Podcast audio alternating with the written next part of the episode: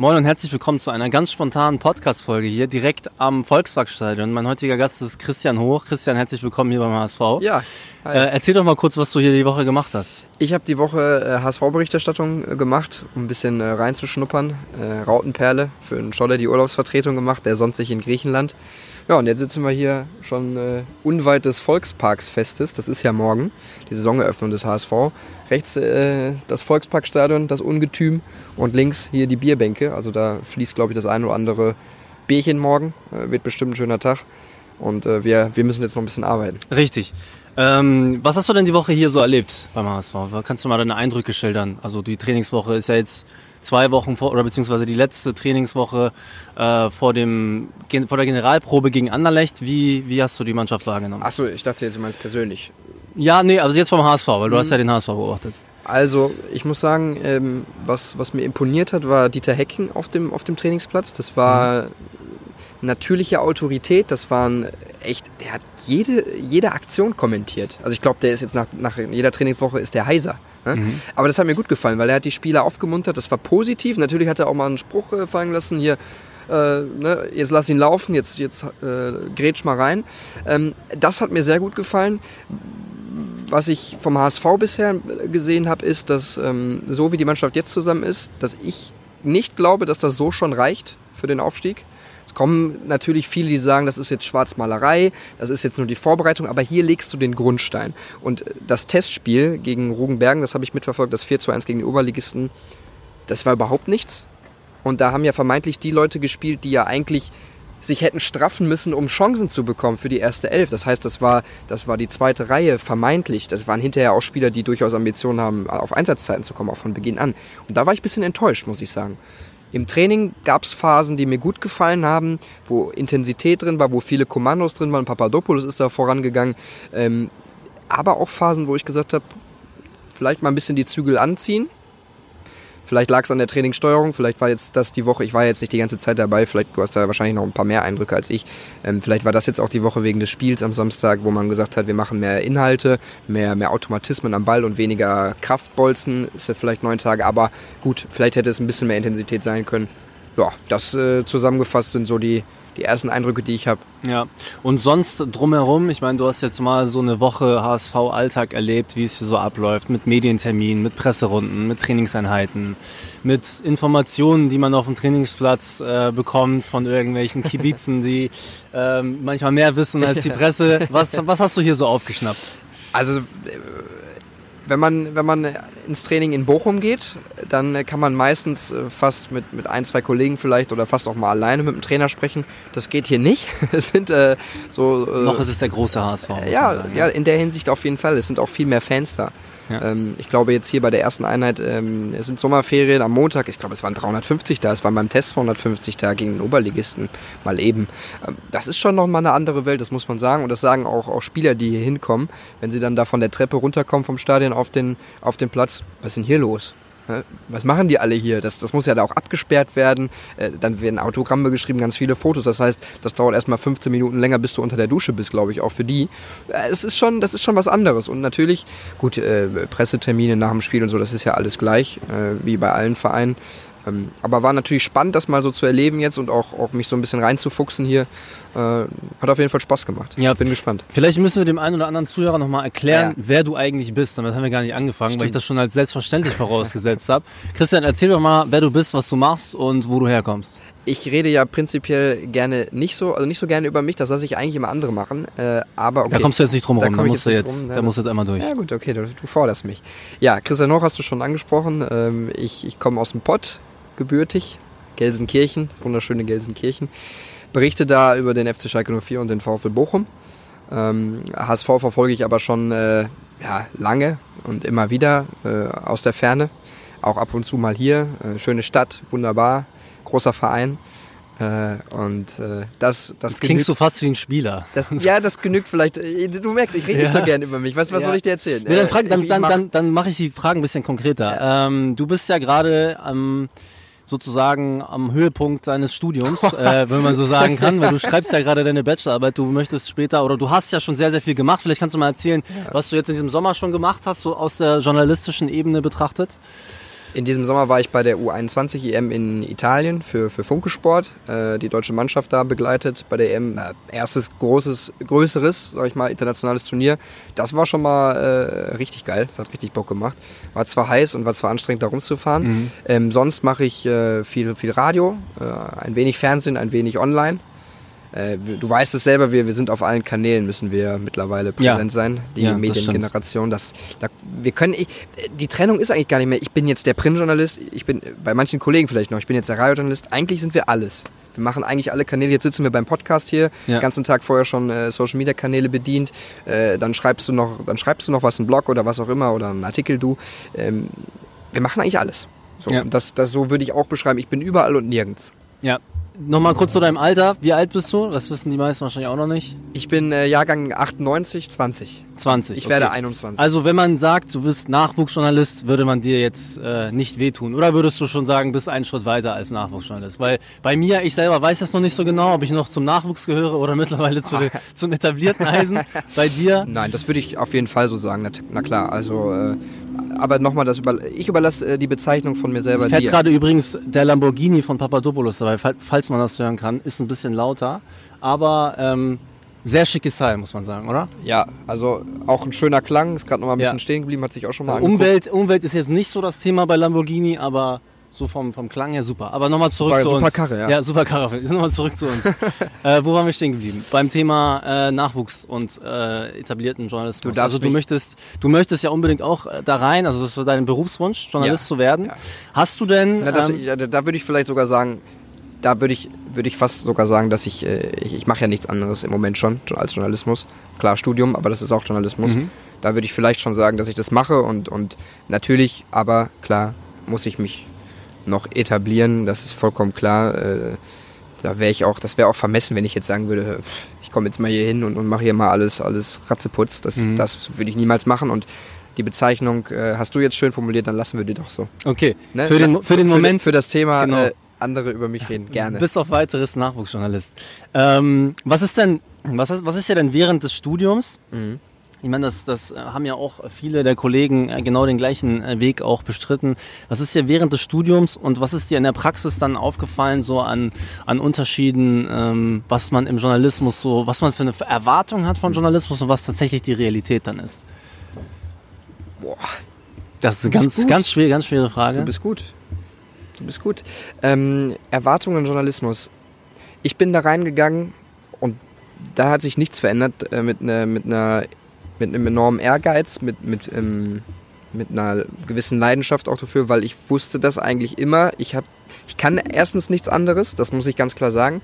Ich kann kein Mathe, ich kann kein Physik, ich kann kein Chemie, also ich kann gar nichts, womit man Geld verdienen kann. Und deswegen bist du dann im Journalismus gelandet, ja, wie wir alle. Ja, klar. Äh, trotzdem habe ich da übertrieben Bock drauf, weil es ein, ein, Job ist, der, der enorm abwechslungsreich ist. Natürlich hast du auch Tage, wo du sagst, boah, jetzt kotzt mich alles an. Aber ähm, im, im, im Grundprinzip hat sich da nichts verändert. Äh, Erwartungen, es, es ist schon verwunderlich gewesen, wie krass sich dieses Ding einfach jeden Tag gefühlt ändert. Also wo ich angefangen habe, kann ich, glaube ich, schon behaupten, äh, dass äh, Social Media zum Beispiel ein Feld war, was äh, ja fast äh, ohne Regeln war. Und das ist jetzt ja auch schon anders. Es gab ja hier in Hamburg jetzt den Fall, ähm, dass da Social Media Seiten, äh, dass da Fotorechte zum Beispiel eingefordert wurden äh, mit Rechnung. Das, das gab es vor drei Jahren nicht. Sowas verändert sich. Also du darfst in Social Media nicht alles machen. Ähm, du musst viel mehr Social Media auf einmal machen. Das heißt, die Ausspielkanäle verlagern sich darauf. Ähm, wir, wir, gehen viel mehr weg vom Klassischen, wo, wo man eigentlich am Anfang noch auch meines Studiums gesagt hat, so lernt mal die Basics, lernt mal das Handwerkzeug. Äh, das, das, das empfinde ich auch als weiterhin richtig. Aber wenn wir ehrlich sind, wenn wir mal schauen, diese Social-Media-Welt, die ist noch nicht so erforscht. Und ich glaube, wer jetzt noch denkt, das brauche ich nicht in dem Job, der hat was verpasst. Und der wird auch dann nicht lange da sein. Ähm, man, man, muss da auch schauen, dass man äh, die Balance findet. Das habe ich am Anfang auch äh, falsch gemacht. Viel zu viel äh, getwittert und viel zu viel rausgehauen und gar nicht so balanciert. Ähm, dass ich ja auch was für meine eigene Berichterstattung und auch manchmal die Kollegen noch was brauchen. Äh, das, das, lernt man. Viel, viele Fehler gemacht am Anfang. Äh, aus denen ich glaube schon ein bisschen gelernt zu haben. Aber ich glaube, ich, ich werde noch mal, noch Fehler machen, äh, ich, wie wir alle. Ähm, Jetzt bin ich ein bisschen, bin ich ein bisschen um deine Frage herumgegangen. Ja, das ist ja, man merkt ja, du bist Profi, äh, du bist jetzt komplett drumherum, aber deswegen schieße ich gleich noch mal eine Frage nach. äh, hast du denn, hast du denn, äh, also ich kann es nur von meiner persönlichen Erfahrung sagen, ähm, wenn man einen Blick hinter die Kulissen bekommt, den man ja... Meintest ja, du das? Achso, ich dachte, unter anderem, ja, ja, natürlich, aber auch, okay. auch, auch was, was natürlich das journalistische Arbeiten angeht, hat man ja, man hat ja bestimmte Vorstellungen davon, wie das abläuft und dann siehst du es mal echt und stellst ein paar Unterschiede fest, so war das bei mir auch. Und ja. ich kann, ich persönlich kann über meine Zeit sagen, wenn man, ähm, wenn man so hinter die Kulissen schaut, dann verändert sich irgendwann auch so der Blick. Bist du schon über diesen Punkt oder guckst du auf den Fußball immer noch mit einer gewissen Begeisterung Guck wie noch jetzt, vor fünf jetzt Jahren? Jetzt weiß ich, wo du hin wolltest. Das hast du in der Frage nicht formuliert. Mhm, also. das, ist mein Fehler dann. Alles gut. Da bist du mir voraus als Radiomoderator. ja, das, das ist immer so eine Sache. So, dann weiß ich, wo du hin wolltest. Ähm, nee, über den Punkt bin ich raus. Mhm. Äh, ich mache immer das Beispiel, habe ich dir ja vorhin auch schon erzählt. Als Kind stellst du dich äh, an den Trainingsplatz, sammelst Autogramme von deinen Idolen im Fernsehen und kriegst kein Wort raus. Du kriegst kein Wort raus, weil du so ehrfürchtig bist, dass die da stehen. So, und jetzt bist du Journalist, jeden Tag beim Training dabei, so, und die laufen jeden Tag an dir vorbei. Ja, dann ist das irgendwann einfach, das soll jetzt nicht despektierlich klingen, und das ist ja dann auch einfach Alltag, Beruf, Routine, ein wenig. Es kommt eine gewisse Routine rein, und natürlich der Blick auf den Fußball verändert sich in dem Sinne, es ist nicht alles Glanz und Gloria. Das muss man ganz klar so festhalten. Es gibt da Sachen, die einen sprachlos machen, die natürlich jetzt auch. Was denn? Also kannst, du, kannst, kannst du direkt mal einhaken. Was hat sich denn sprachlos gemacht in der Zeit? Wie man teilweise auch ähm, von, von Vereinsseite in seiner Berichterstattung äh, ja nicht unter ja doch nicht unter Druck gesetzt wird, aber wie dann doch Anrufe kommen und, und dann gesagt wird, äh, oder, oder ich das auch von Kollegen höre und dann gesagt wird, immer ja, äh, alles schön und gut, aber sie müssen auch das und das bedenken. Also, dass man da... Also die Einflussnahme von ja, Verantwortlichen dass man, dass auf die dass man Berichterstattung. Doch, aber man, ich, ich, hätte gedacht, man ist freier tatsächlich mhm. in seiner Berichterstattung. Äh, professionelles Zusammenspiel gut. Es ist mir manchmal dann... Äh, aber wo ist, wo, ist, wo ist der Druck größer? Ist der Druck größer von Vereinsseite aus oder ist der Druck letztendlich dann größer aus von deinem Auftraggeber, eventuell von Auftraggebern, die sagen, hm. wenn wir dies und jenes machen, kriegen wir das und das Interview nicht, deswegen lass uns lieber was anderes machen. Hast du diese Erfahrung diese auch schon Fälle, ich persönlich tatsächlich ja. noch nicht, ja. aber ich habe sie von, von, im engsten Umfeld mitbekommen und das, da, da wird es dann schwierig, weil was machen wir? Wir machen Journalismus, wir machen dann keine PR und ähm, ja, ich, ich verstehe beide Seiten, aber ich als in, in, in meinem, meinem Verständnis noch, vielleicht ändert sich das ja noch, ich bin ja auch noch jung, da ist es dann schon so, dass ich, dass ich mich frage, boah, sowas müssen wir doch jetzt mal raushauen. Ähm, das hat so einen, so einen Mehrwert, wieso machen wir das nicht? Und da stecken, glaube ich, noch so viele Dinge hinter, die ich noch gar nicht so weiß, warum das so ist, die es aber schwierig machen. Ich glaube, das ist ein Zusammenspiel. Ich kann nicht sagen, das ist da größer und das ist da größer. Das sind zwei Druckfaktoren, die auf, auf dich als Journalist einwirken, die dir deine Arbeit manchmal schwer machen. Äh, und es ist ja schon so, dass, dass Leute manchmal auch ähm, Kollegen äh, auf, auf, auf Twitter, User oder was auch immer, dich dann äh, in, deiner, in deiner Arbeit ja auch kritisieren. Ähm, Kenne ich gar nicht. Ja, du, du bist da vielleicht. Äh, nee, völlig unbekannt, dieses ja, Feld. Und, und, und da fehlt da auch das Verständnis von, dass, dass man sich hier schon auch Dingen aus, auseinandersetzt, schon in, manchmal unter Druck. Ich komme manchmal bei, bei, bei Tagen nach Hause, äh, Trainerentlassung Domenico Tedesco. Komm, jetzt gebe ich dir dein Beispiel. Schalke. Ja, um das genau. Ja, bei, bei Schalke. Das, ja. Ich bin, ich weiß, ich bin, ich bin ja, aus Hamburg. Das es ist, sind ja, hier wechselt der Trainer auch häufig, deswegen kann man schon mal beim eigenen Verein durcheinander kommen. Deswegen nochmal der Hinweis, dass das war Schalke, also genau, Tedesco bei Schalke. Das war im März und äh, Tedesco war ja äh, als Heilsbringer nach der Vizemeistersaison gefeiert worden. Mm, und durch unterschiedlichste Gründe ist es dann dazu gekommen, dass es der Tag war, wo eigentlich jedem klar war, jetzt könnte er wirklich fliegen. Das war nach dem 7 äh, zu 0 gegen Manchester City, was Schalke verlor in der Champions League. So, und ich äh, war dann ab 7 Uhr da auf dem Trainingsgelände. Und, und das ging dann bis 7 Uhr. Und dann trotzdem stehst du da, äh, erzählst dann aber immer wieder dasselbe in, in, der, in der Radioschalte, was auch immer, äh, weil nichts Neues, weil du nichts Neues durchsickerst, weil du trotz, auch näher heißt in diesem Fall nicht, dass du Informationen dann auf einmal bekommst, weil dann schottet sich eigentlich jeder ab. Ähm, du kannst nur durch Beobachtungen glänzen und manchmal bist du am falschen Ort trinkst dann vielleicht äh, ein, zwei Wasser, isst vielleicht eine Currywurst, aber sonst bist du so im Tunnel in dieser Arbeit, dass du nach Hause kommst und, und, und wie ein nasser Sack ins Bett fällst. So, und da müssen wir dann mal, mal reden, wird das auch adäquat bezahlt, teilweise. So, ich kann jetzt von mir behaupten, ähm, ja, für, für meine aktuelle Situation war das alles tipptopp. Ich will da niemandem irgendwas vorwerfen. Das ist alles super. Ich bin noch Student. Äh, das kann ich, das, das, das ist alles super. Aber es gibt genug Beispiele, vielleicht kennst du das auch, wo man dann sagt, ist, steht das jetzt überein? Sind die Preise nicht hier kaputt? Wird nicht zu viel gespart? Also das, das Problem ist ja grundsätzlich, begleitet uns wahrscheinlich auch noch die nächsten Jahre ähm, durch unsere Karriere, wenn wir im Journalismus bleiben, dass wir wahrscheinlich immer damit zu kämpfen haben werden, äh, wie werden wir eigentlich dafür bezahlt für das, was wir tun. Also Auf der anderen Seite ja. auch noch die Frage, aber die sich daran anschließt, ist, ähm, wenn man sich jetzt zum Beispiel, das, du hast ja gerade ein schönes Beispiel genannt mit, äh, mit dieser Kritik dann, die man von Lesern und so weiter bekommt.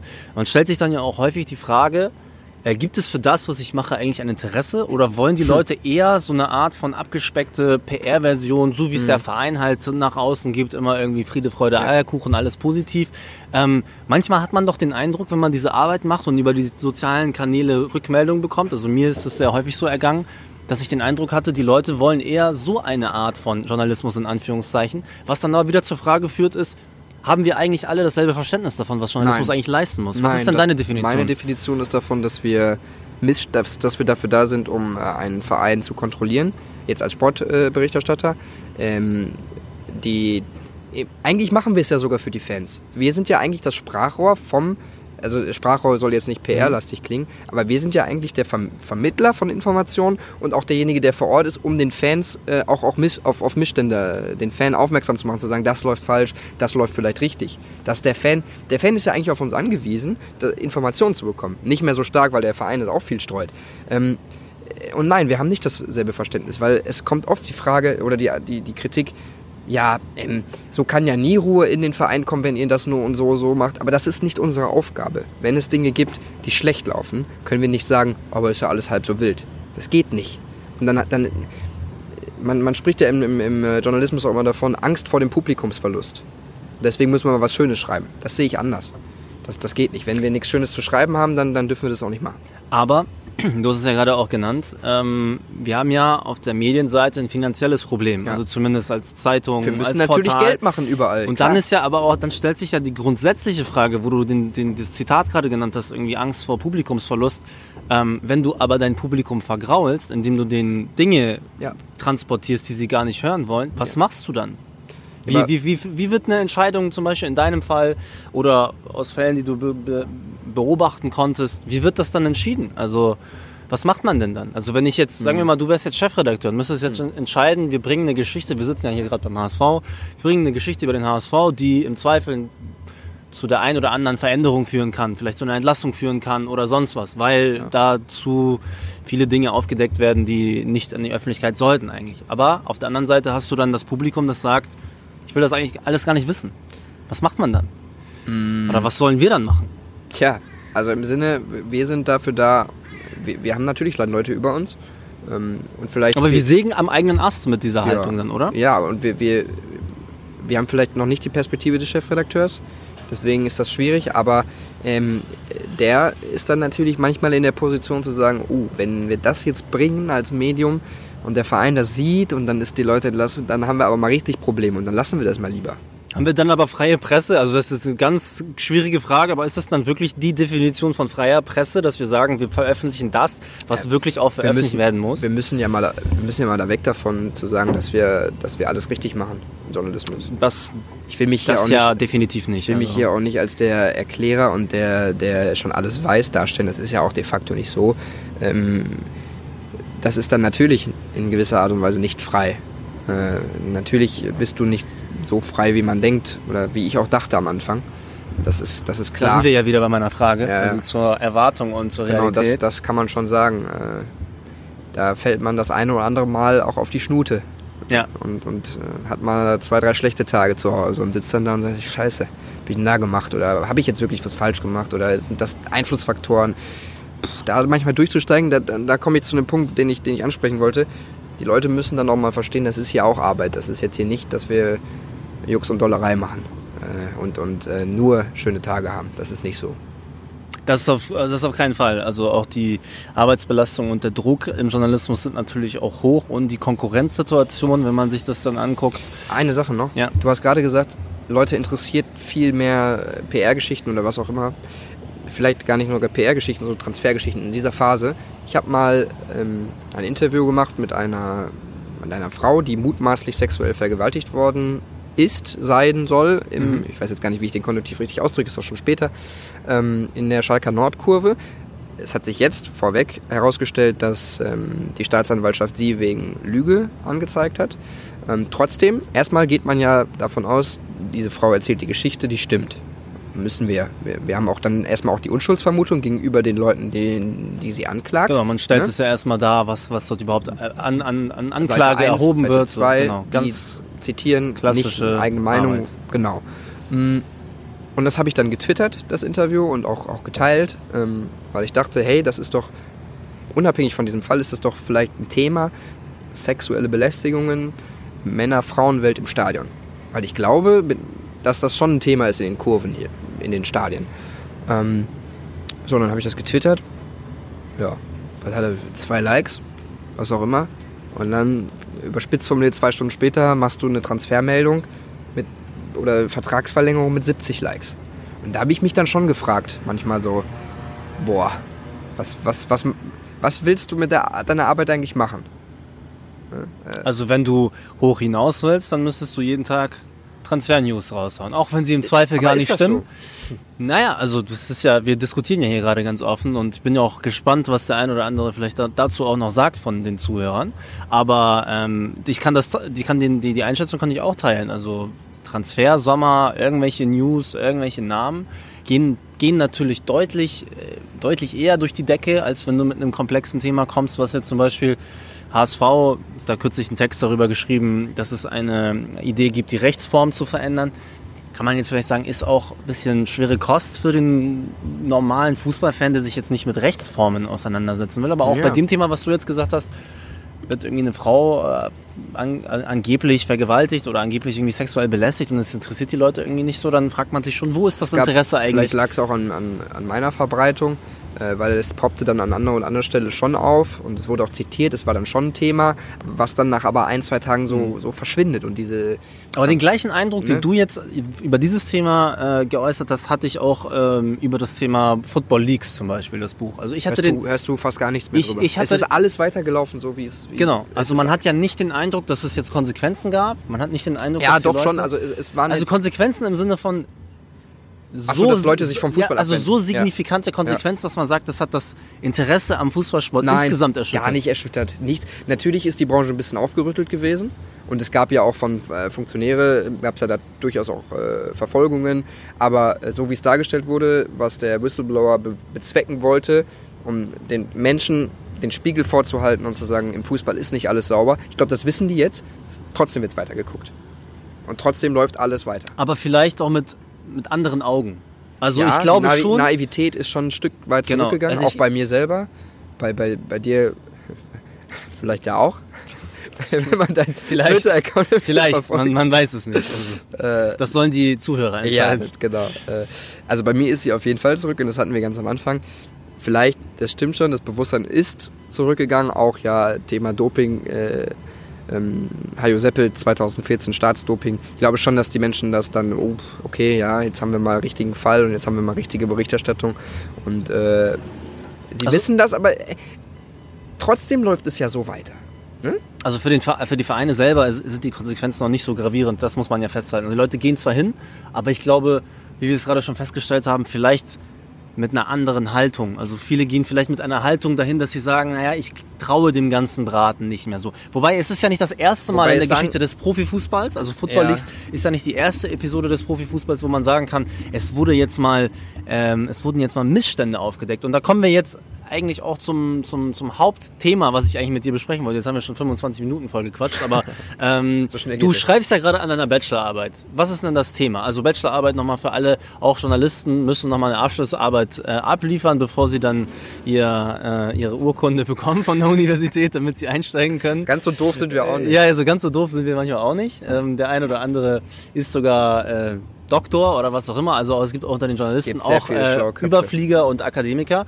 Aber wir müssen diesen Weg halt auch gehen. Du bist jetzt gerade dabei, du machst deine ja, Bachelorarbeit. Doktor werde ich, glaube ich, nicht. Ich auch nicht mehr. Da, da, da bin ich, glaube ich, auch äh, zu schlecht in der Be im Bachelorarbeit schreiben. Im wissenschaftlichen Arbeiten. Wissenschaftlichen so, ja, Bereich. So, der praktische Teil, der ja. macht mir Bock, die, die Experteninterviews, sprechen wir gleich drüber. Aber dieser wissenschaftliche Teil, boah, habe ich mich schwer getan.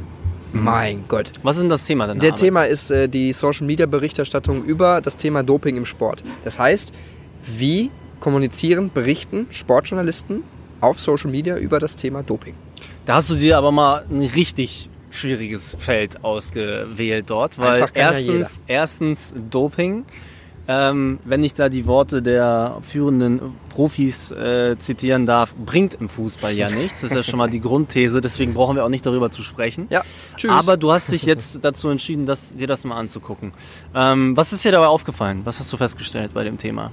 Also genau, ähm, ich teile das mal in, in zwei Teile, wie die, die Bachelorarbeit. Im wissenschaftlichen Teil dachte ich noch so, ja, hier wird erzählt, äh, in Sportredaktionen hat das eine untergeordnete Rolle gespielt bis 2014, bis zum russischen Staatsdoping und der Enthüllung der ARD-Doping-Redaktion.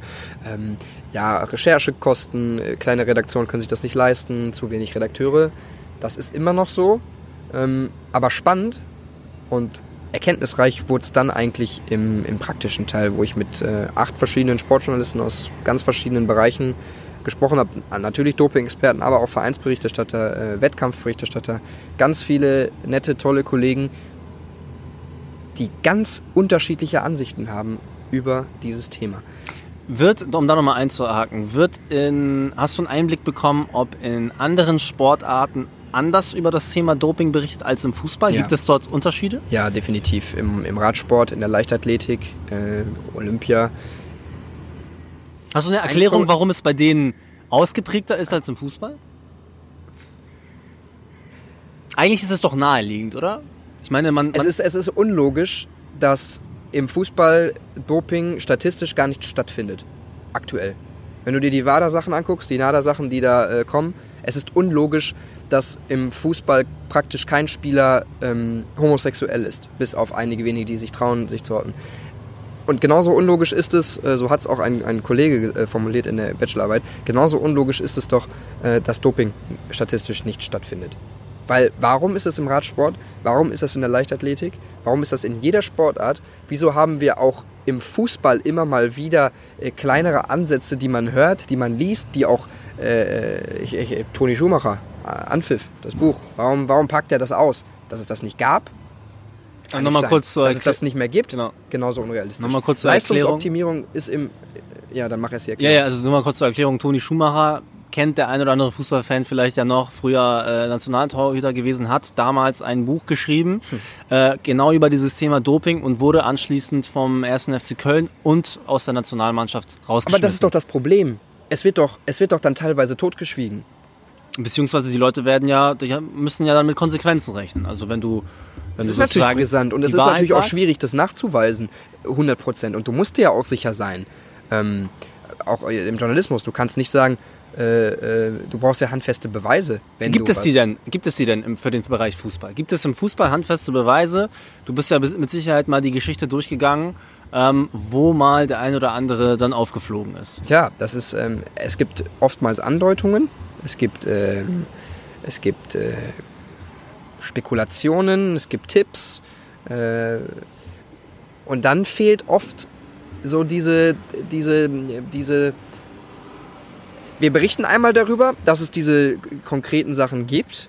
Äh, was machen wir danach? Da fehlt es dann wieder. Da verschwindet dann wieder was. Ähm, und das ist dann natürlich ein Problem, weil gehst du dann damit raus? Jetzt, ich, ich mache eine Gegenfrage mal, äh, weil, weil du be- befeuerst mich hier die ganze Zeit. Nein, Spaß. Du bist ja der Gast, ich Ja. bin der Fragensteller. Du, äh, Spieler X, weißt du, äh, hat äh, zumindest mal die Dopingkontrolle geschwänzt oder wurde irgendwie mal rausgeschleust aus dem Quartier. Ähm, du weißt das aus verläss verlässlicher Quelle, hast das doppelt gecheckt. Dann fehlt dir aber, im zweiten Schritt fehlt dir aber, der hat der Beweis, der hat aber auch wirklich gedopt. Oder das ist einfach jetzt nur ein unglücklicher Mhm. Zustand. Wie, wie gehst du dann damit um? Das ist ja dann eine schwierige Frage. Das ist ja die Frage des, also vor allem ist es ja die Frage des Zugangs. Äh, kommst du wirklich an die Quellen, um mal herauszufinden, ob jemand äh, gedopt hat? Also wenn jemand eine Dopingkontrolle schwänzt, ist das ja im Grunde genommen noch kein Beleg dafür, dass er wirklich gedopt hat, sondern er war halt einfach nicht da. Ähm, insofern ist das, glaube ich, sehr, sehr schwierig bei dem Thema, weil, und das ist ja die Frage, ähm, die Dopingkontrollen. Äh, Wer macht die? Was wird überhaupt kontrolliert? Und wie wird das überhaupt transparent irgendwie kommuniziert und veröffentlicht, was dort äh, kontrolliert wird? Weil wenn man jetzt den einfachen äh, Fußballfan fragen würde, was erstens erstmal die Frage, was ist Doping überhaupt? Ja, also wo beginnt denn Doping schon? Ha. Und für mich beginnt Doping damit, wenn ein Trainer sich nach dem Spiel hinstellt und sagt, boah, ich bin richtig stolz auf Spieler Y, der hat sich reingehauen, der konnte eigentlich nicht, der hat sich zwei Spritzen reingehauen, noch eine Tablette und dann konnte der hier spielen. Müssen wir über Doping reden. Also das, das muss man noch sagen, also für auch für viele Fans, äh, sind ja bestimmt viele HSV-Fans auch heute äh, dabei, die uns zuhören. Ähm, diese Fälle, wo ein Trainer über Spieler gesagt hat, dass sie nur unter dem, der Einnahme von Tabletten und äh, Spritzen spielen, auch beim HSV immer noch mindestens zwei, die heute auf dem Trainingsplatz standen. Also mit Bobby Wood und Papadopoulos bekannt, dass die äh, lange Zeit, auch in ihrer Zeit äh, hier beim HSV, unter dem Einsatz von Schmerzmitteln so, zum Beispiel. Jetzt kannst du argumentieren, ja, diese Mittel sind nicht auf der Verbotsliste.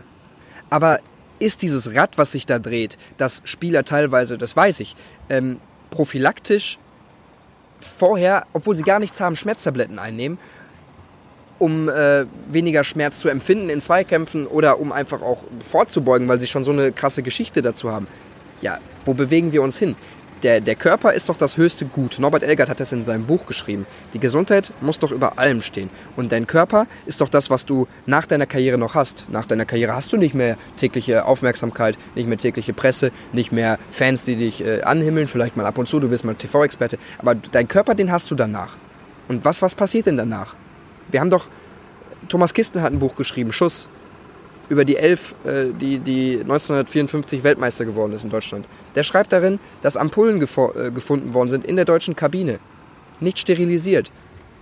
Und ein halbes Jahr oder äh, ich habe es nicht mehr genau im Kopf, ist die halbe Mannschaft tot an derselben Krankheit. Zufall? Ich glaube nicht. Und wieso gab es das früher und soll es heute nicht mehr geben? Das ist unlogisch. Mhm. Also man kann, also kann bei dem Thema definitiv festhalten. Also wir sind ja auch nicht alle irgendwie jetzt auf den Kopf gefallen, dass wir glauben, dass äh, die medizinischen Abteilungen von Profifußballvereinen oder insgesamt von Profisportvereinen äh, oder von Profisportlern ähm, sich im Vergleich zu 1954 nicht weiterentwickelt hätten. Das heißt, es sind ja Daniel. durchaus neue Mittel erfunden worden oder neue Mittel auch entwickelt worden. Zum Teil, wir haben das im Radsport mitbekommen. Also jeder jeder würde, also wenn mich, wenn ich heute jemanden fragen würde, Radsport, würde er sagen, ja, die nehmen halt irgendwas. So. Über den Fußball sagt man das aber nicht. Ja, und komischerweise. Warum? Genau. Wie kommt denn das zustande? Dass, äh, man, das, dass ein, man im Fußball diesen Verdacht gar nicht hat? Eine, eine Sache noch, bevor, bevor, ja. ich, bevor ich, darauf mhm. eingehe. Weltmeisterschaft, ja, für einen Fußballer, der in der Premier League spielt, der, glaube ich, drei Ligapokale hat äh, insgesamt, der die Meisterschaft hat mit 20 Teams, der dann eine Weltmeisterschaft spielt, der dann vielleicht noch ins Finale kommt und von dem trotzdem immer noch erwartet wird, dass der absolutes Vollniveau spielt, dass der überragend spielt, dass der genial ist, dass der 13 Kilometer pro Spiel macht, der dann zwei, drei Wochen Urlaub hat. Natürlich sind die alle austrainiert, natürlich achten die professionell, gut, der einer mehr oder einer weniger, auf ihre Ernährung, auf ihren Körper. Aber das geht nicht normal für die Weltspitze. Das ist meine Meinung. Du, um die letzten 10% zu, zu bekommen, sind geht es nicht ohne Leistungsoptimierung an der Grenze und dann auch darüber hinaus teilweise. Und warum es im Fußball nicht so ist, es war ja auch mal im Radsport nicht so.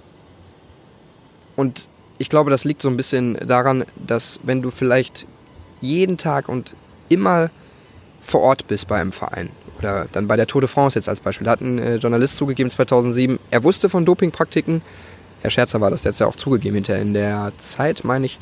Hm, er wusste von Dopingpraktiken, er hat nicht darüber berichtet. Ja, weil er sich natürlich keine negative, hm, ja, weil er, weil er dazugehörte so ein bisschen. Und vielleicht ist das hier auch so, dass, äh, dass das alles so ein bisschen zu sehr eins wird, wenn du, wenn du täglich vor Ort bist, wenn du immer darüber berichtest. Da wächst du natürlich auch mehr ab. Äh, berichte ich das jetzt, bekomme ich dann keine Infos mehr, bekomme ich dann keine Interviews mehr. Das ist vielleicht ein Punkt. Also ein Grund, den du jetzt herausstellen würdest, ist, dass man mit negativen Konsequenzen auch als Journalist zu rechnen hat. Du wenn musst man ja auch sich, deine Familie ernähren. Richtig, natürlich. So, Aber das bedeutet, du, das bedeutet, die negativen Konsequenzen sind so verheerend für einen Journalisten, wenn er sich solchen Themen widmet, dass er im Zweifel dann sich denkt, mein Gott, also ich habe zu Hause Frauen und Kinder und wenn jetzt mein Arbeitgeber sagt... Also Hajo Seppelt kann nur noch ja. mit Bodyguards rumlaufen, habe ich gehört. Mhm. Nicht nur gehört, äh, der hat sich mit ganz Russland angelegt. Mhm. Die haben immer auf ihn reagiert, die wollten ihn nicht einreisen lassen bei der WM. So. Kannst du mal kurz erklären, für Hayo, die das nicht Hayo wissen, Seppelt, wer Hayo Seppelt Hayo ist und was er macht? Ist, hat gemeinsam mit, seiner, mit der ARD-Doping-Redaktion äh, im Jahr 2014 offengelegt, dass Russland Staatsdoping betrieben hat, um äh, im olympischen Medaillenspiegel nach vorne zu kommen. Und das war ganz systematisiert. Das ist von der Pike auf geplant gewesen. Und die haben zwei Folgedokumentationen gemacht. Das war ja ein Blockbuster. Das war mhm. ja auch eine richtig adäquate Berichterstattung. Das, das, wenn du, das kann man ja sicher noch alles angucken. Aber wenn ich mir die Berichterstattung, wenn ich mir die Berichterstattung jetzt angucke, also nur ganz oberflächlich, mhm. ja, also über dieses Thema, schon einiges an Dokus gesehen oder an Beiträgen gesehen und sonst was, dann habe ich fast immer den Eindruck, dass die Russen dopen, aber die anderen irgendwie nicht. Ja. Ist das denn so? Sind nur die Russen vorne im Doping. Dann, dann müssten sie ja, dann müssten sie ja auch bei den Vereinen und bei den bei der Nationalmannschaft ja doch erfolgreicher sein. Oder ist jetzt eine komplett falsche Annahme? Ja, sie waren 2018 im Viertelfinale. Das war ja schon überraschend, muss man sagen, für so eine Mannschaft, die von der fast niemand äh, bekannt war, so als als Spieler. Aber äh, hast du auch den Eindruck, dass man bei einigen sagt, ja, ja, die machen das, aber wir machen es nicht? Genau. Diesen Eindruck habe ich auch. Und nochmal, da sind wir wieder beim Punkt. Es ist unlogisch. Erklär mir, erklär es mir was für einen rationalen Grund gibt es, dass wenn äh, Deutschland an der Weltspitze, was wäre das für ein Aufschrei, wenn, wenn Deutschland im Medaillenspiegel in Olympia nicht mehr äh, ganz oben mitspielt? Das tun sie jedes Mal. Deutschland wird doch im Sport immer erwartet, das ist eine Nation. Ja, richtig. Auch im, auch im Fußball hat man bestimmte Erwartungen. Deutschland muss eigentlich immer unter den besten so, vier und die anderen, die oben mitspielen, machen das und wir nicht. Nein, ich glaube das nicht.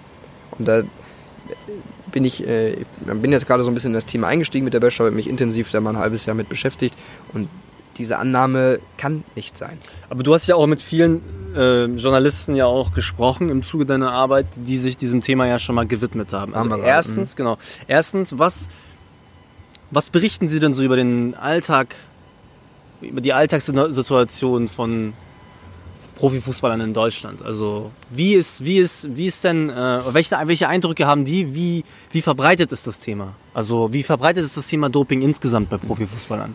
Hajo Seppel, der macht ja nichts anderes. Der sagt, er hat schon das Gefühl, dass das auch bei den Berufskollegen ist. Dann fragst du aber die, die das äh, nicht tagtäglich machen, die sagen, nee, das ist überhaupt kein Thema. Ich sehe das nicht auf Social Media, ich, ich sehe das kaum in den mhm. Blättern und ehrlich gesagt nervt mich das auch einfach ich will nicht, äh, ein Zitat ist gefallen, den 59. russischen, wieder sind wir wieder bei Russland, mhm. russischen Athleten unter weißer Flagge, den möchte ich nicht mehr lesen. Oder den möchte kein Mensch mhm. lesen. Wieder beim Thema Publikumsverlust. Äh, mhm. Ich habe schon das Gefühl, dass manche auch sagen auch, äh, mein Arbeitgeber bezahlt mich aber gar nicht dafür, der bezahlt mich dafür, äh, ich mache einen Live-Kommentar, ich mache äh, ein Video, ich, ich treffe mich mit Spieler X, äh, der, der stellt mir gar kein Arbeitspapier dafür aus, äh, deswegen beschäftige ich mich damit nicht. Oder ich habe auch Angst. Äh, ich, weil wenn dann jemand, den ich anpinkel, will, dass ich einen Unfall habe, dann habe ich einen Unfall. So, und ob, ob ich das brauche, glaube ich nicht. Das, so, also das heißt, da. das heißt, es geht sogar letztendlich bei der Berichterstattung oder bei den Berichterstattern, also bei den Journalisten, auch um das Thema, ähm, ist mein Leben noch gesichert, wenn ich mich solchen Themen widme. Ja, solche krasse Themen wie, Russ wie Russlands mhm. Staatsdoping, natürlich. Also. Und was ist, was ist denn der Eindruck aus Deutschland? Ist das, muss man hier in Deutschland auch Angst haben? Der Eindruck ist hier, dass das nicht gemacht wird. Was mit denen ich gesprochen habe. Mit, also was, mit was wird nicht gemacht? Dass genau. nicht im Fußball nicht gedopt wird. Das wird, das, wer, wer genau transportiert diesen Eindruck? Die Journalisten selbst oder? Teilweise. Okay. Nicht alle, aber Teilweise ja. Äh, das ist auch, ich will das hier nicht werten, diese mhm. Aussagen. Darum, nee, es geht ja nur um, um eine Feststellung, was genau. sagen die einen, was sagen die anderen. Das genau. heißt, es gibt einige, du hast ihn ja gerade genannt, Hajo Seppelt, der ist da führend in dem Thema und es gibt andere ja, wiederum. Der sagt sogar, der sagt sogar, das, was wir jetzt zum Beispiel beim, beim HSV machen, ist äh, Journalismus, dem, dem, dem, ist kein Journalismus, das muss es irgendwo auch geben, aber das ist zu wenig. Also, ne, die Vereinsberichterstattung. Mhm. Sagt er zu uns, ist zu wenig. Was wäre denn noch gefordert, damit das. Gefordert wäre, dass man sich. Ja, gut, er ist natürlich in der konzentrierten Doping-Perspektive, aber er sagt, äh, dass das. dass man noch mehr hinter die Kulissen blicken muss. Und ich habe darüber mal nachgedacht, da hat er auch nicht ganz unrecht. So, so insgesamt gesprochen, jetzt vielleicht gar nicht auf uns persönlich oder auf Kollegen wertend. Ich glaube, da hat er nicht unrecht. Dass, dass es in der Branche lange war, dass man sich ja auch so ein bisschen, ja, dass man ja auch gewisse Vorteile haben kann, wenn man so ein bisschen dazugehört man ja vielleicht auch so ein bisschen abbekommt von diesem Glanz und Glamour. Das Und äh, dann- erleben wir ja jeden Tag und auf unseren sozialen Kanälen. Und Ne? dann, Also, und dann dürfen wir, dann darf man das nicht Journalismus nennen. Und da hat er recht. Dann ist das nicht Journalismus, dann ist das auch eine andere Auffassung, die ich habe, dann ist das Entertainment, dann ist das äh, Dazugehören. So, und dann muss man das so kennzeichnen. ist es denn nicht vielleicht auch eine Art von, oder hat das Publikum vielleicht nicht sogar akzeptiert, dass wir hier Entertainment machen und dass diese Erwartung gar nicht an uns? Ja, Weil letztendlich muss man doch sagen, also wir haben in den, in den wenn man sich die, die Geschichte der Bundesliga nur mal anguckt. Ich habe mal, das wusste ich gar nicht, weil wir sind noch beide viel zu jung dafür, aber irgendwie Anfang der 70er oder Anfang, ich glaube es war in den 70ern, gab es mal einen riesigen Manipulationsskandal in der Bundesliga. Daraufhin blieben die Stadien leer. nicht die nur in den 70ern, 2005 gab es den Holzer Wettskandal. Richtig, den gab's dann. Das war dann sozusagen der zweite große bekannte, be bekannte Skandal. Hat aber jetzt nicht so extreme Auswirkungen gehabt. Wir haben im letzten Jahr, wenn ich mich nicht täusche, das erste Mal den Verdacht gehabt, dass Champions League Spiele manipuliert worden sind. Roter Stern Belgrad gegen ja. Paris Saint-Germain. Stimmt. 6 zu 1 ist es ausgegangen. Seitdem die äh, Pariser Staatsanwaltschaft den Fall angenommen hat, gibt es keine Informationen mehr dazu, weil sie die nicht rausgeben. Haben sich die Leute nicht vielleicht sogar ein bisschen daran gewöhnt, dass der Sport halt, also Ja. Ja. Mach, ist das eigentlich im Endeffekt nichts anderes als Wrestling? Die, die, die Journalisten, mit, auch alle Journalisten, die ich gesprochen habe, haben gesagt, äh, zum Beispiel auf der, hat sich ihre, meine Frage war, hat sich ihre ähm, Denkweise nach der russischen Staatsdoping-Berichterstattung, ist ja jetzt auch so ein Fall, der aufgeploppt ist, hat die sich verändert? Nein, enttäuscht war ich eigentlich schon vorher. Das ist so die Antwort gewesen. Also naiv, naiv ist eigentlich keiner mehr und auch kein Mensch mehr. Und trotzdem ist man abgestumpft. Und das finde ich bedenklich. Dass man sagt, ich bin abgestumpft, das ist ja eh alles nicht sauber, aber trotzdem äh, lässt man es ja irgendwie so weiterlaufen. Trotzdem verändert sich nichts. Ich weiß auch gar nicht, kann sich noch was verändern? Ist das schon nicht zu weit? Die Frage ist ja, wie soll sich das dann verändern Ja. und in welche Richtung soll sich dann etwas verändern? Also gibt es Ja, eine Möglichkeit? Positiven, dass, das, dass es sauberer wird, dass es, dass es transparenter alles wird. Aber dann kommen ja wieder, dann kommen ja sozusagen auch wieder unsere Branche ins Spiel. Genau. Ja? Wir haben, ist gar nicht mal so lange her, einen riesigen Skandal gehabt beim Spiegel. Relotius, so. ja. Relotius, der Fall Relotius, äh, wer sich daran nicht erinnern kann, da ging es darum, dass ein Journalist, äh, der viele Preise gewonnen hat, dem nachgewiesen wurde, dass er bei seinen Geschichten und Reportagen, die er geschrieben hat, so halt ein bisschen geflunkert hat. Also der hat halt nicht, nicht, nicht ganz die Wahrheit oder hat ein paar Dinge dazu hinzugedichtet oder War du untertreibst. Also er hat ja, Figuren ja, das in mache ich jetzt mit Absicht. Äh, achso, ähm, äh, ja, ja, das mache ich jetzt mit Absicht, nur um nur mal klar zu machen. Aber auch unsere Branche steht ja im Verdacht, dass sie Teil des Systems ist und nicht über dem System steht, um es zu beobachten.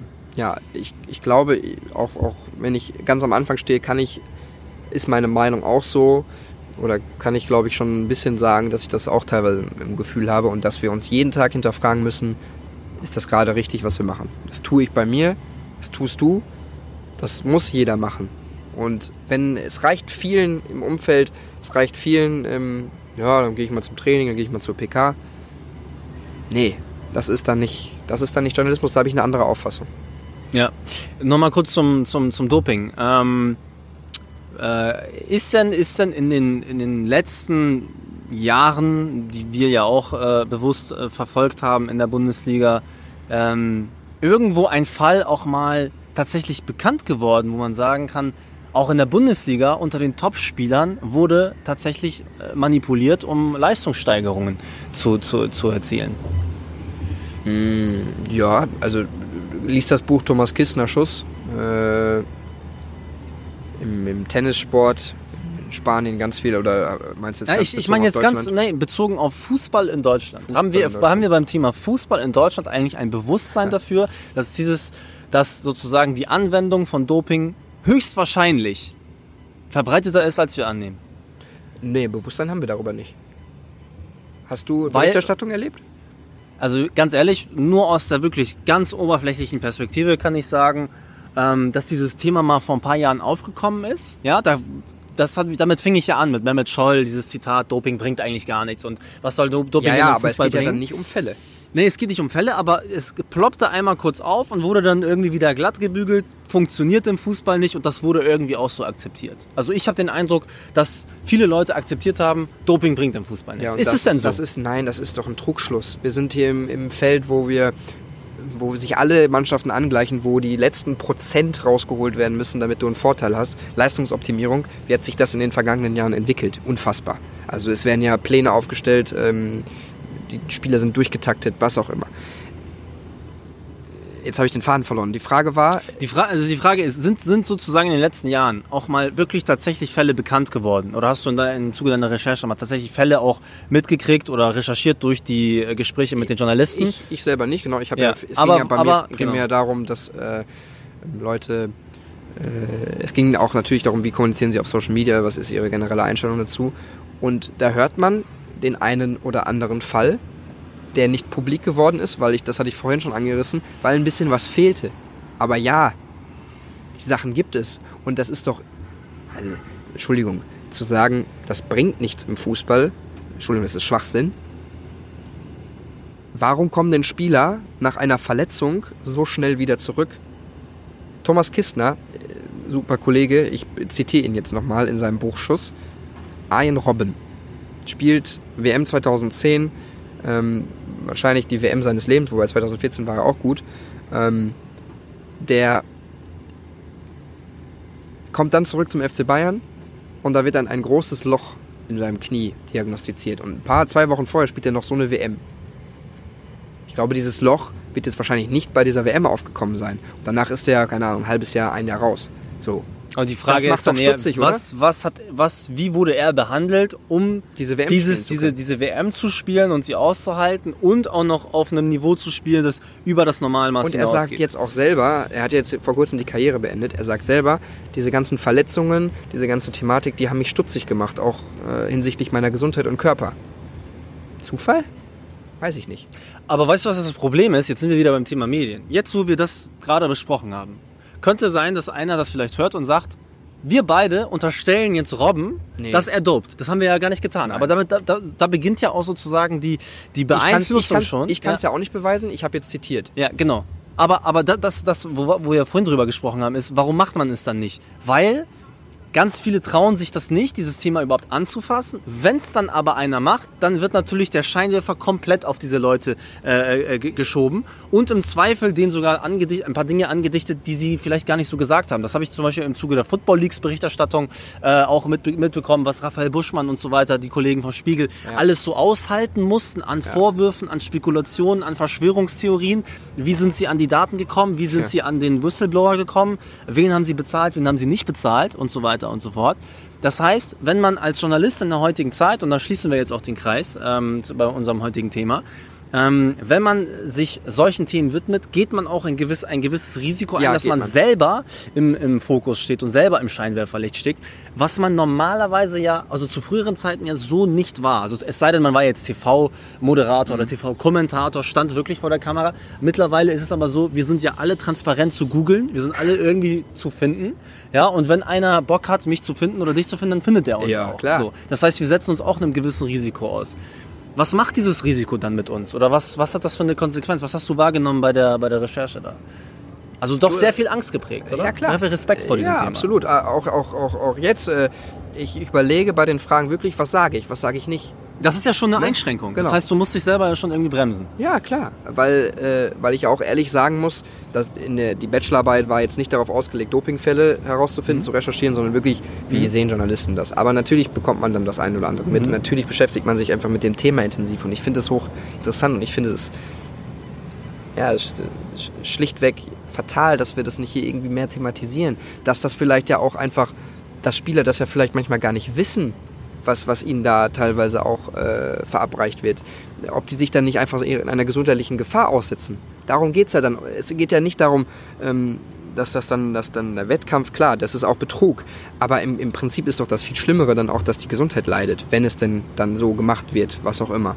So, das muss man doch dann auch, da muss man doch, da muss man doch gucken, dass man da mal hinblickt. Ob, wir müssen ja noch nicht mal sagen, wir müssen das jetzt unbedingt rausfinden, dass das überall gedopt wird. Das ist ja auch nicht so. Das macht ja nicht, ich will, ich, ich will jetzt hier nicht den ganzen, den ganzen Spiel unterstellen, dass das gemacht wird. Aber wir müssen es doch mal überprüfen. Wir können doch nicht einfach sagen, ja, bringt, bringt nichts, ist nicht und fertig ab, wir machen das andere. Und hast du den Eindruck, dass man als Journalist Chancen hat und Zugang hat dazu? Es ist verdammt schwer. Es ist unfassbar schwer. Wer, wer bezahlt dir die Mittel? Äh, mir, mir hat es noch keiner bezahlt. Mhm. Wer also macht das in Deutschland so? Es macht Hajo Seppelt mit der ID-Doping-Redaktion, es macht Korrektiv. Äh, auch nicht in so, einer, in so einer konzentrierten Form. 99% hat Hajo Seppelt selber gesagt, macht er das. Macht das ja niemand. Und äh, da ist ja auch viel, äh, viel Biathlon, viel, viel äh, Langlauf, äh, Radsport. Ähm, äh, ich meine auch wenig Fußball. Also letztendlich, wenn du da das nochmal zusammenfasst, was du an Eindrücken geschildert bekommen hast, kann man sagen, dass es durchaus flächendeckend ist. Also wenn wir sagen, wenn wir grundsätzlich über Profisport sprechen, müssen wir immer auch in gewisser Weise den Verdacht haben, dass eventuell das benutzt wird. In, in, in viel, also bei vielen ist es ja schon nachgewiesen. Nur bei einigen wird halt darüber gar nicht gesprochen. Das Ja. ist ja so im, im, im, Endeffekt die Erkenntnis. Ja. Auch wahrscheinlich, du hast ja vorhin noch das Thema Homosexualität angesprochen, Ja. finde ich auch ein mega spannendes Thema. Wir Warum noch wir, zum Volkspark. genau, das schaffen wir jetzt nicht mehr, aber auch ein mega spannendes Thema, warum man es eigentlich im Jahr 2019 dann nicht hinkriegt. Also was ist die Sorge davor, dass man sagt, hey komm, wir tun uns zusammen und sagen, wir sind halt homosexuell. Ja. So? Ich meine, was soll denn passieren? Also was soll keine im Ahnung. Stadion Also, passieren? Also wenn man scheiße spielt, dann wird man beleidigt. So Oder? oder so. Und wenn du, wenn du dann, wenn du dann auch auf- aufgrund deiner sexuell, sexuellen Orientierung auch noch beleidigt wirst, also Ja, ich, da, ich da, möchte, ich, bin- also ich möchte mich da gar nicht zu weit aus dem Fenster lehnen, weil vielleicht der eine oder andere sich sehr davon betroffen fühlen könnte. Und das ist auch gar nicht unsere Entscheidung. Das sollen die selber entscheiden. Ja. Die Frage ist nur, was hält die Leute davon ab? Was, ist die, was glauben die? Was ist die Angst. Konsequenz? Aber dass, dass ein Markt verloren geht, oder? Das ist doch letztendlich So. geht es doch um Werbekunden. Es geht Mhm. doch darum, wir, wir sind hier in einer Branche, Sport, wird immer mit sehr viel Männlichkeit und sonst was verbunden. Fällt das dann vielleicht weg? Oder was ist die Überlegung? Warum machen wir es nicht? Oder, oder gehen dann die Fans auf die Leute los? Also, wir waren doch heute beide beim Training. Haben wir irgendwie den Eindruck gehabt, dass jetzt irgendwie alle, alle Fans irgendwie mega aggressiv also das ist doch keine, also doch ganz normale Menschen, oder? das, das sind Familienausflug. genau, da sind ganz, viel, ganz viele Familien dabei Großvater gewesen. mit, Ja. seinen, mit seinen Enkelkindern, eine Eisschatulle Und, und was würden die darüber denken, wenn jetzt dort einer wäre, von dem man sagen jeder, würde, norm, jeder normale Mensch äh, muss doch denken, ist doch egal. Letztendlich ist es, Also ist es es ist doch, doch ist es doch nicht etwas, worüber wir uns jetzt lange Nein, ich, unterhalten ich, müssen. ich, ich Aber die behandle Frage doch ist, warum? keinen Menschen anders nur, weil er, weil er eine andere Sexualität hat, weil er, weil er eine andere Hautfarbe hat. Wenn ein Mensch nett zu mir ist, dann behandle ich diesen Menschen nett. Das muss das Normalste der Welt sein. Nur das ist es nicht Mhm. Ja. immer. Und Nur das ist traurig. Unterschied ist halt, Doping ist wieder ein anderes Thema, weil da ist es ja ein Betrug am Zuschauer. Genau. So. Das ist wieder ein komplett anderes. Das eine ist etwas sehr Aber ich, Persönliches. ich setze mich ja? gesundheitlichen Risiken Genau. aus.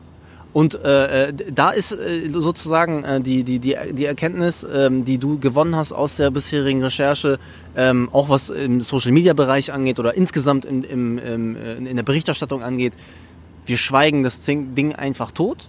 Und hast du, hast du herausgefunden, auch von denjenigen, die dir das äh, vermittelt haben, was tatsächlich der Hintergrund ist, warum sich viele Medien nicht trauen, sich diesem Thema zu widmen? Weil sie glauben, dass sie, dass sie ihre, ihr Publikum Ja, verlieren? eins, zu wenig Zeit äh, dafür. Äh, sie aus dem sie- ein Ja. Redakteur, du musst ja beim Doping, musst du ja einen Redakteur für, für manchmal drei Monate rausnehmen aus dem normalen Betrieb.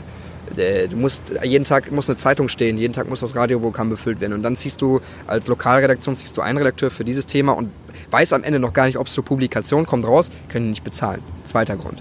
Ähm, Angst, dritter Grund. Äh, natürlich auch mal äh, Anzeigenpartnerverluste. Kohle ist ein Thema. Es ist so viel, was, was da reinsteckt. Und, und deswegen ist es ja auch bewundernswert, finde ich wirklich, ziehe ich den Hut, dass, wie das die ARD, ARD-Doping-Redaktion macht, dass sich da getraut wird, das zu machen. Ich glaube sogar, dass wir in Deutschland in der Hinsicht dann sogar mh, auch, auch mit, natürlich machen es auch anderes. Es wird ja auch manchmal auch aufgegriffen, aber es sind dann immer nur Fälle, die hochploppen und dann, dann ist es wieder ein paar Tage später weg. Ähm, da sind wir aber im Vergleich zu anderen Ländern, glaube ich, schon relativ gut aufgestellt. Ne? Das müssen wir schon Was die. Berichterstattung ja, angeht. Das müssen wir insgesamt schon sagen, weil da findet es dann gar nicht statt. Äh, Mhm. Teilweise Ja. woanders. Ne? Also, also in Deutschland müssen wir auch über Missstände. Nochmal, wir müssen darüber reden, wir als Journalisten müssen es doch wenigstens mal überprüfen. Wir beide müssten uns doch auch jetzt eigentlich mal hinsetzen, äh, ein Jahr lang, und, und dann mal nachgehen und gucken, ist das so oder ist es nicht so? Weil noch sind das ja auch viele, oder sind das ja auch Mutmaßungen und, und Zitate, die wir von anderen haben, mach, machen wir ja gerade. Also eigentlich müssten wir das auch machen. Eigentlich müssten wir das checken, ist das so oder ist das nicht so? Und wenn wir, wenn wir dann zum Schluss kommen, das ist nicht so oder nicht sehr weit verbreitet, dann kann man das ja auch Genau, dann sagen. muss man's es auch geht sagen. hier nicht darum, das um, auf Biegen und Brechen unbedingt rausfinden zu wollen. Genau. Darum geht's nicht. Genau. Aber wir sind nicht dafür da, Dinge äh, zu schreiben, die man will, sondern die, so- die so sind. Und, Aber ja. da, da ist doch, und das ist dann vielleicht äh, dann hoffentlich mal ein äh, weiterer Gast, der dann noch ein bisschen mehr erzählen kann, äh, was mich auch bei der ganzen Football Leagues Berichterstattung, weil das ist ja genau das, worüber wir gerade gesprochen haben, nur auf anderen Feldern. Da geht es um Korruption, Manipulation, äh, um äh, wie Steuern eingespart werden und so weiter und so fort. So alles so Themen, von denen der normale Fußballfan ja gar nichts mitbekommt, wo wir auch gar nichts mitbekommen, weil wir gar nicht den Zugang dazu haben. Das ist alles jetzt mal transparent geworden. Interessanterweise, vielleicht täusche ich mich, täusche ich mich aber auch, bei dem Thema Doping war dann auch irgendwo eine Grenze. Also Ja. das wurde da auch jetzt noch nicht so äh, abgegriffen. Aber wir werden es auf jeden Fall verfolgen, weil ich es sehr, sehr spannend finde. Und wenn du fertig bist mit deiner Bachelorarbeit, dann ähm, musst du nochmal unbedingt erzählen, Ja, was hätte, du letztendlich... Könnten, ich hätte Lust, so drei Stunden, das ist ja ein bisschen philosophisch geworden, da, darüber äh, zu sprechen, weil ähm, äh, ja, das ist ja auch ein Lernprozess und, und das Thema ist einfach mal überprüfen. Das, das muss man eigentlich machen. Ja, und vor allem natürlich auch, weil wir die, die Haltung oder wir immer noch von der Haltung überzeugt sind, dass, äh, dass in, in, in den Bereichen, wo es um so viel Geld geht, wo es um so viel Publikum geht und wo man in Anführungszeichen immer so eine Vorbildfunktion äh, zugedichtet bekommt. Also mittlerweile bekommt ja jeder eine Vorbildfunktion. Wir haben ja auch eine Vorbildfunktion Haben für wir. einige, wo ich sagen würde, also ich bin weit davon entfernt, ein Vorbild zu sein in irgendetwas. Dafür bin ich noch viel zu jung. Ja, wir beide noch viel zu Dito, jung ja, und so weiter. ja. Und Kann gar nicht äh, sein, ne? Dazu müssen wir wahrscheinlich selber noch irgendwie 20, 30 Jahre in unserem Beruf sein, um Vorbilder zu sein für andere. Aber auch äh, auf, auf den Fußball bezogen, ganz, ganz viele Funktionen, die tatsächlich als Vorbilder genommen werden. Und wenn man, wenn man sich das dann anguckt, was die dann machen, also angefangen vom FIFA-Präsidenten runter zum UEFA-Präsidenten, zum DFB und dann in den Verein. Also im Grunde genommen ist ja niemand ausgelassen worden, über den man sagen kann, der Fußballsport ist irgendwie noch sauber, sondern nein, er ist nicht sauber, er ist ganz tief Ja. krank. Er ja? er, ist, er ist sehr krank. Und äh, diejenigen, die ihn gerade behandeln, holen nochmal das Maximum aus ihm raus. Und dann ist die Frage, was bleibt übrig? So. Und ich weiß aus persönlicher Erfahrung, wie viel, mit welcher Begeisterung ich Fußball geguckt habe. Du guckst immer Machen noch, wir- du guckst immer noch so. In deinen Augen erkennt man immer noch diese Begeisterung manchmal. Bei mir ist sie schon weg. Ähm, aber Sie wird weniger. es wird weniger und das, das, das meine ich halt. Also dass es ja doch eigentlich äh, Sport ja immer auch eine, eine Plattform war, um ganz, ganz viele Menschen, auch unterschiedliche Nationen, auch ganz häufig dieses Thema habe ich schon mal besprochen, unterschiedliche Nationen, unterschiedliche Gesellschaftsschichten zusammenzubringen. Aber es gibt ganz, ganz viele, die daran rütteln. Und das ist eine Entwicklung, die wir definitiv äh, mit, mit, mit großer Intensität auch verfolgen müssen. Und das werden wir auch weiterhin tun. Du hoffentlich auch Ja. in, deinem, äh, in deiner Bachelorarbeit und in deiner Berichterstattung.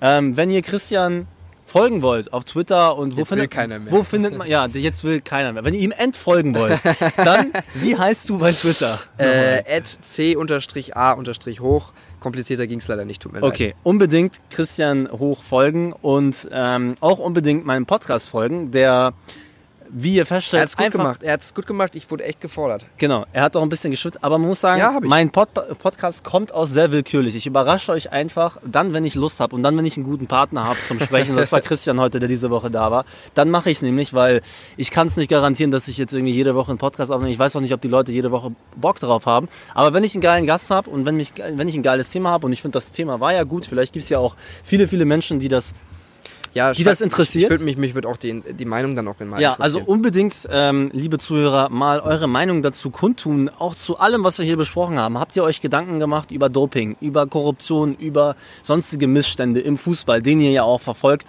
und natürlich auch darüber hinaus, nicht nur im Fußball. Und ähm, da bin ich sehr gespannt, was ja, ihr dazu da sagt. muss ein Austausch her, da muss mehr Transparenz rein, da muss mehr Öffentlichkeit rein. Und wir brauchen natürlich auch die Unterstützung des Publikums. Das ist auch ganz, ganz anders wichtig. geht's ja nicht, genau. Und dann, dann, wenn das, wenn man vielleicht auch dann mal realisiert, dieses äh, Publikum, das geht gar nicht weg, wenn man darüber berichtet, weil die ARD-Doping-Redaktion genießt ja jetzt ein tolles Image und da, das kommt auch an, wie man sieht. Ja, vielleicht verändert sich dann auch in den Köpfen der Leute, auch bei Medien oben, äh, Die so Haltung. das Bewusstsein, Ja, ja, die Haltung ja. sagt, ach so, das kommt gar nicht schlecht an. Das bringt uns sogar was. So, und das ist natürlich dann das Publikum gefragt, klar. Also, wir beide wollen die Welt verändern und werden es mit diesem Vielleicht- Podcast, vielleicht, wir werden es mit diesem Podcast tun. Vielleicht sind wir, weil wir noch so jung sind. Richtig, wir sind noch naiv, wir sind noch äh, blauäugig, aber ähm, Man kann es ja versuchen. Ihr hattet hoffentlich Spaß beim Zuhören und ähm, die Podcast-Folge kommt natürlich so bald wie möglich online. Yes. Christian, vielen Dank, dass du da warst. Sehr ja? gerne. Nochmal, sehr ne, noch mal ganz kurz eine Prognose zum HSV, weil wir haben ja beide so ein bisschen Raute im Herzen noch oder in den Augen, auch wenn es äh, in den letzten Jahren ein paar Schrammen abbekommen hat, dieses Verhältnis und diese Leidenschaft. Aber sag doch mal, was dürfen wir denn vom HSV erwarten in der neuen Saison? Das So, Abschieds. da müssten wir jetzt dann äh, nochmal 50 Minuten sprechen. Nein, du hast nur noch 30 Sekunden. Meine Einschätzung aktuell, so reicht's nicht. Alles klar, gut. Mehr davon hört und seht ihr dann in den nächsten Wochen und Tagen. Die Saison geht nämlich bald los. Ähm, RSC Anderlecht, Generalprobe gegen Vincent Company und dann gegen Darmstadt startet schon die Zweitligasaison am zwei, ähm, 28. Juli. Ich Ja. bin gespannt, Christian ist auch gespannt. Der wird vor allem sehr viel äh, über unsere Mitkonkurrenten aus Bochum und aus dem Pott berichten. Also unbedingt auch ein Auge darauf haben. Da gibt es auch immer interessante und spannende Informationen und News. Danke fürs Kommen wir mal Zuhören. auf den Punkt. Jetzt komme ich auf den Punkt. Ja, das kann ich noch nicht so gut. Das kannst du ein bisschen besser als ich. Danke fürs Zuhören, danke für die Aufmerksamkeit und bis zum nächsten Mal. Ciao. Tschüss. Ciao, ciao.